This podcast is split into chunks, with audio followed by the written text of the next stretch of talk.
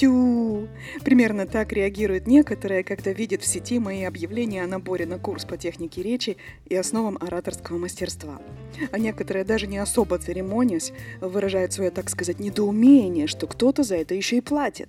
Я и разъясняла, и отшучивалась, а потом поняла, что оправдываться мне не в чем, и решила, если надо объяснять, то не надо объяснять. Поэтому сегодняшний выпуск для тех, кто готов просто выслушать некоторые мои аргументы в пользу тезиса «речью нужно заниматься». От чего-то я уверена, что если вы слушаете эту прелюдию к основной теме и до сих пор не отключили, среди вас нет и быть не может равнодушных к сегодняшней теме. Меня зовут Катерина Цымбалюк, Здравствуйте. У известного комика Бориса Барского в одном из его ироничных стихотворений есть такие строки. «Кружишь голову, как наркотик. Вот в висках у меня застучало, но едва открываешь ротик, тут же думаю, лучше молчала. Разумеется, конечно же, и вне всяких сомнений это не относится к тем, кто сейчас меня слушает. Да не может такого быть, чтобы среди присутствующих оказался тот или та, кто подумал бы, блин, это же обо мне.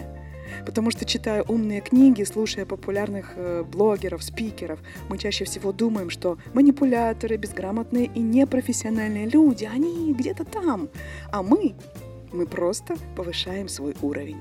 Пусть так, но не будем же мы лгать сами себе, правильно?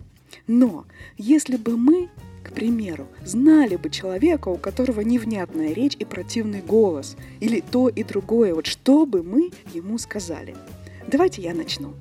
Я бы сказала, что, во-первых, у каждого человека нормальный голос. Да, у каждого из нас свой тембр и прочие особенности, но если голос звучит противно, это значит лишь то, что мы не умеем им пользоваться. Попросите сыграть на трубе того, кто не умеет, и вы услышите малоприятные, раздражающие звуки. Для начала нужно научиться расслаблять гортань.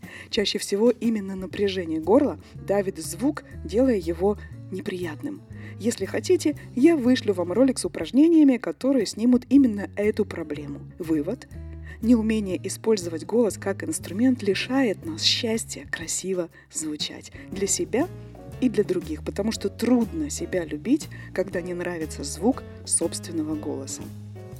Перейду к следующему пункту с примером из жизни и назову его «замалчивание проблемы». В детстве я была живым и любопытным ребенком, но сказать незнакомому, взрослому человеку, который, например, в транспорте наступил мне на ногу, что мне больно, я не могла. И терпела. А знаете, чем это чревато? Тем, что это входит в привычку.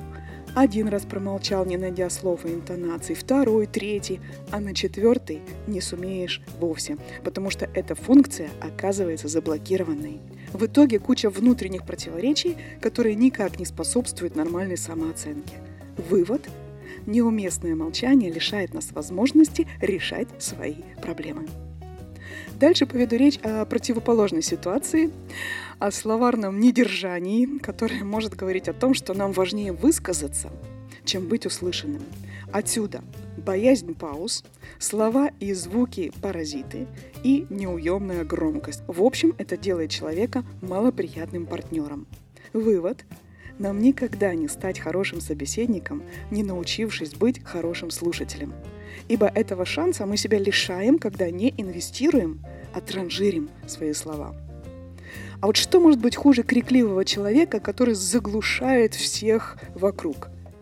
Тихони. Это те самые омыты, в которых водится черт знает что, такие невнятыши, шептуны и мямли. Вы можете возразить. Если хочешь, чтобы тебя услышали, говори громко. Если хочешь, чтобы тебя выслушали, говори тихо. И я соглашусь, но при условии, что у тебя хорошая дикция, и ты умеешь оценить расстояние, которое должен преодолеть голос от тебя до собеседника. А заставлять себя все время переспрашивать, это, ребят, невежливо. При этом я хочу сказать вот еще что. Я не считаю, что у каждого человека должен быть поставленный дикторский голос, как у ведущего программы «Время». Добрый вечер, здравствуйте, товарищи. Да побы мы на Китькины лапки, если такой человек не распугает окружающих вот этим вот голосом Левитана. Это же умора.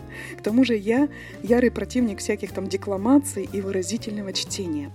Я за нормальные, подходящие случаи интонации, одним словом, за обычную человеческую речь. Просто обдуманную, уместно эмоциональную, грамотную, по случаю украшенную и приправленную, а еще понятную, не лишенную смысла, яркости и юмора. Вывод – Давайте не лишать себя возможности учиться быть хорошим рассказчиком и собеседником. Я учусь этому всю жизнь и ни разу не пожалела о своих вложениях в это дело. Мама с приятным голосом, жена с сексуальным голосом, продавец уверенным, но доброжелательным, артистичный начальник или обаятельный депутат, почему нет. Еще раз скажу, что я открыта к диалогу. Будут вопросы, пожелания, темы, я здесь. Зовут меня Катерина Цымбалюк. Я желаю вам процветать и здравствовать. А я пошла готовить новые выпуски. И по ютубовской традиции в конце скажу. Подписывайтесь на мой канал, ставьте лайки и рекомендуйте его тем, кого хотите осчастливить несколькими нескучными минутами полезного прослушивания.